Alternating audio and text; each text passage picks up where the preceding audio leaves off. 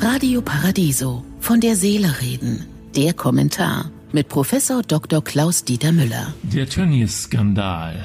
Der größte deutsche Fleischproduzent, Clemens Tönnies, hat schon öfter für negative Schlagzeilen gesorgt. Ob mit rassistischen Äußerungen als Schalke-Präsident oder jetzt wieder mit verheerenden Arbeitsbedingungen in seinen Unternehmen, die dazu geführt haben, dass mehr als 1500 Mitarbeiter mit dem Coronavirus infiziert wurden.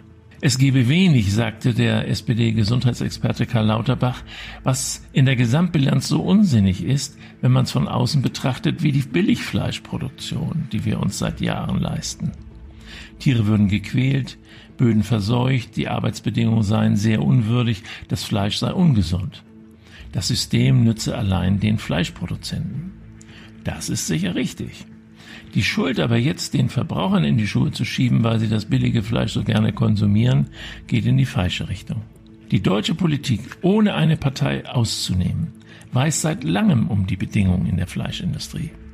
Es muss erst zum Skandal kommen, der nicht vertuscht werden kann, um Empörung zu äußern. Uns allen ist noch präsent, wie VW alle Verbraucher betrogen hat. Der Konzern wurde in Deutschland mit Samthandschuhen angefasst, weil Niedersachsen 20 Prozent der Aktien hält, weil Arbeitsplätze auf dem Spiel stehen. Die einfache Rechtfertigung für jede Rücksichtnahme auf Unternehmen.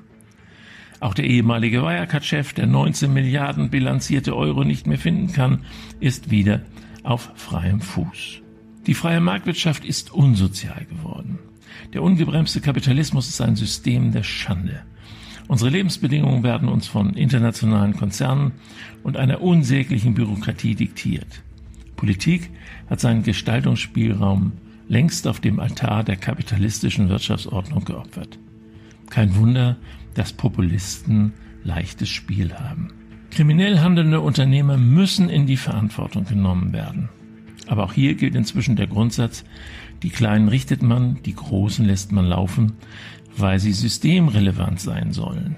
Nein, für einen Rechtsstaat ist Gerechtigkeit systemrelevant, weil sie Voraussetzung für Glaubwürdigkeit ist. Alle Kriminellen müssen gerichtet werden, ob in Latzhosen oder mit weißem Kragen. Ich wünsche Ihnen einen glücklichen Tag, aber bleiben Sie achtsam.